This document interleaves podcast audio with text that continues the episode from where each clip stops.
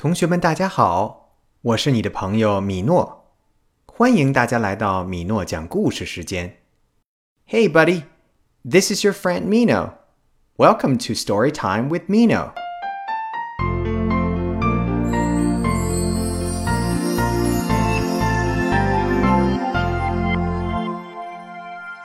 今天我要给大家讲一个选自《伊索寓言》的故事，故事的名字叫做。龟兔赛跑.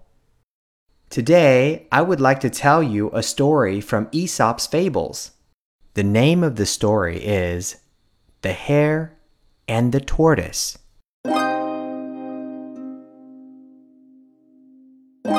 Once upon a time, there was a hare. He was always showing off. I am the fastest runner in the world, said the hare. No one can beat me. I bet I can, said the tortoise. Let's have a race. You are much too slow, said the hare. I will easily win the race. Here I go, said the hare. Here I go, said the tortoise. The hare ran up the hill. The tortoise ran up the hill. The hare ran on and on. I can't see the tortoise, said the hare. I will go to sleep. The tortoise went on and on. I can see the hare, said the tortoise. The tortoise went on and on and on. Help! I can see the tortoise, said the hare. The hare ran and ran and ran. No, no, no, said the hare. Yes, yes. Yes, said the tortoise. 很久很久以前，有一只兔子，它总是喜欢向别人炫耀自己。在这个世界上，我是跑得最快的。兔子说：“没有人能跑得过我。”我打赌，我可以跑过你。乌龟说。让我们来一场赛跑吧。你跑的实在太慢了，兔子说。我会轻松的赢得这场比赛。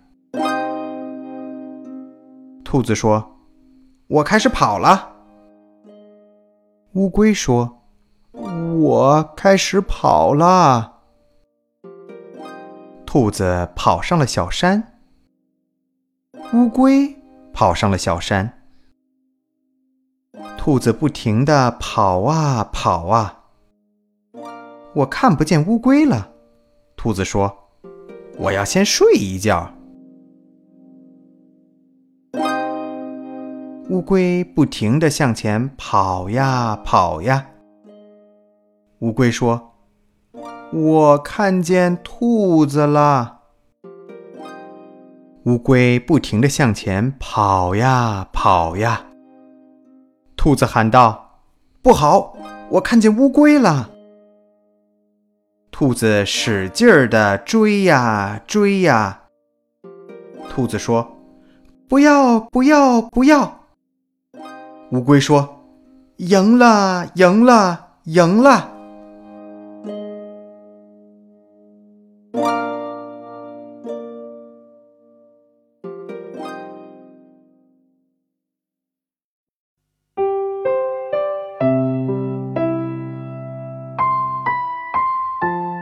好了，今天的故事就讲到这里。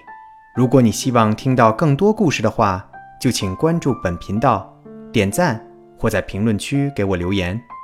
同学们，我是你的朋友米诺，咱们下次在米诺讲故事再见。Okay, that's all for today. If you'd like to hear more stories, please subscribe, hit the like button, or let me know what you think in the comments section. I am your friend Meeno. See you next time here at Storytime with Meeno. Goodbye.